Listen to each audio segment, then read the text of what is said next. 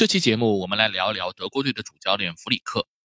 德国队小组赛提前出局，这几天围绕主教练弗里克是不是应该下课，国内吵个不停。德国媒体报道说，德国队目前已经回到法兰克福，而下周德国足协主席诺伊恩多夫和第一副主席瓦兹克就将召集弗里克以及领队比埃尔霍夫开会。这个会议也被定义为危机会议，目的是全面复盘本届世界杯的失利。同时，对2018年世界杯以来德国足球的发展状况进行深入分析。外界普遍认为，德国足协不会主动炒掉弗里克，但他们盼着弗里克可以给出一个有效的解决方案，来证明他有能力继续带领这支球队在两年后本土举行的欧洲杯上得到好成绩。的确，连续两届世界杯小组出局，去年欧洲杯也是止步八分之一决赛。目前的德国队被公认再度进入了一个历史性的低谷。不过，媒体和足球名宿们恐怕没有德国足协那么大的宽容度，特别是弗里克在出局后的新闻发布会上明显的甩锅论调，引发各界广泛的批评。他把德国队的问题只是归咎于球队在中锋和边后卫人才上的短缺，以及射门机会的错失。德国队名宿哈曼就对此不以为然，他说。我听我们的国家队主教练说，我们没有边后卫，我们没有九号，这是他一早就知道的。如果他觉得自己手头的球员不够好，那么他就不应该接手这份工作。哈曼认为，德国足协应该当机立断进行换帅。既然墨西哥的马蒂诺和比利时的马丁内斯在球队出局后就辞职了，德国队也需要人承担责任。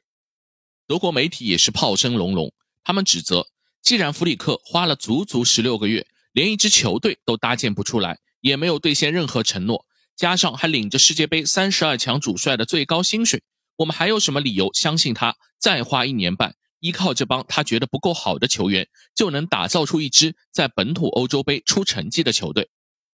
弗里克会不会因为媒体的批判主动提出辞职，这还不得而知。不过，综合各方信息判断，弗里克留任的几率很大。德国队历史上对主教练一向很包容。足协通常会给教练改过自新的机会，而且事实上，最终这些主教练也都能证明自己对于国家队不可磨灭的贡献。从二战结束后，前西德队加上统一后的德国队，一共也就委任了十位主教练。第一任主教练赫尔贝格拿下了一九五四年的世界杯冠军，决赛三比二战胜不可一世的匈牙利队，被称为伯尔尼奇迹。他的继任者绍恩带领西德队获得了一九七四年的世界杯冠军。在之后的德瓦尔夺得了1980年的欧洲杯，后面就是足球皇帝贝肯鲍尔的时代，他带出了上世纪末德国队的黄金一代，并获得了一990年的世界杯冠军。这批球员的老本在他的后任福格茨身上足足吃了八年，期间还获得了一996年的欧洲杯冠军，当然也在94和98世界杯上先后遭遇滑铁卢。随后接手福克茨的里贝克算是德国队历史上少有的失败者。短短两年的执教生涯，直到两千年欧洲杯惨败出局辞职，黯然收场。上世纪末到本世纪初是德国队最低谷的时期，也迫使举国上下痛定思痛，狠抓青训，开启了新的一个时代。这二十年来，几任的主教练都居功至伟。沃勒尔受命于危难之中，在最艰难的时刻夺得了二零零二年世界杯的亚军，止住了颓势，并让德国新一代逐步登场。之后的克林斯曼从美国归来执教国家队，从训练到管理让人耳目一新，并在2006年的本土世界杯拿下了季军。德国队重新辉煌已经指日可见。克林斯曼主动离职，激流勇退后，他的助手勒夫延续势头，并达到了黄金时代的高潮，一举拿下2014年世界杯的冠军，功德圆满。不过物极必反，此后德国队也面临快速下滑。去年欧洲杯糟糕的成绩让勒夫终于放下教鞭，随后带领拜仁慕尼黑俱乐部加冕三冠王的弗里克，在和俱乐部闹翻后，坐上了国家队主教练的宝座。罗列那么多的陈芝麻烂谷子，无非就是想说明，德国队几乎每一次都因为他们给予主教练的充裕时间，换回了想要的果实。在德国队二十年后再度跌到谷底的时候，是需要一点耐心的。弗里克显然不是一个水货。他在拜仁做出的贡献和创新有目共睹，即便在本届世界杯上，就有知名的数据网站统计，所有球员的进攻参与度排行榜上，德国球员包揽前三位，分别是穆夏拉、基米希和格纳布里，而且他们还在前十名中独占五席。这意味着德国队的进攻组织、机会创造乃至射门次数的综合表现，堪称三十二支球队之最。只是糟糕的机会把握能力没能让德国队更进一步。回到德国本土的欧洲杯，全队是有实力争冠的。不过，这绝不是说今天的德国队毫无危机，恰恰相反，有些深层次的问题是国家队必须要面对的。首先，这支德国队没有表现出一支团队的精神。团队意味着团结一致，团队意味着互相尊重，团队意味着为队友赴汤蹈火。这些在卡塔尔都看不到。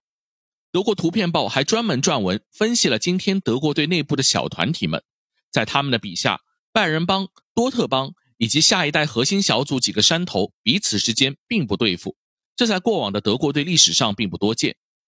其次是弗里克思维保守的坏习惯，以德国队现在的人员选择范围，他去抱怨人手短缺，让同组的日本和哥斯达黎加情何以堪。媒体也反复声讨，不敢放手使用菲尔克鲁格来打脸弗里克缺少中锋的借口。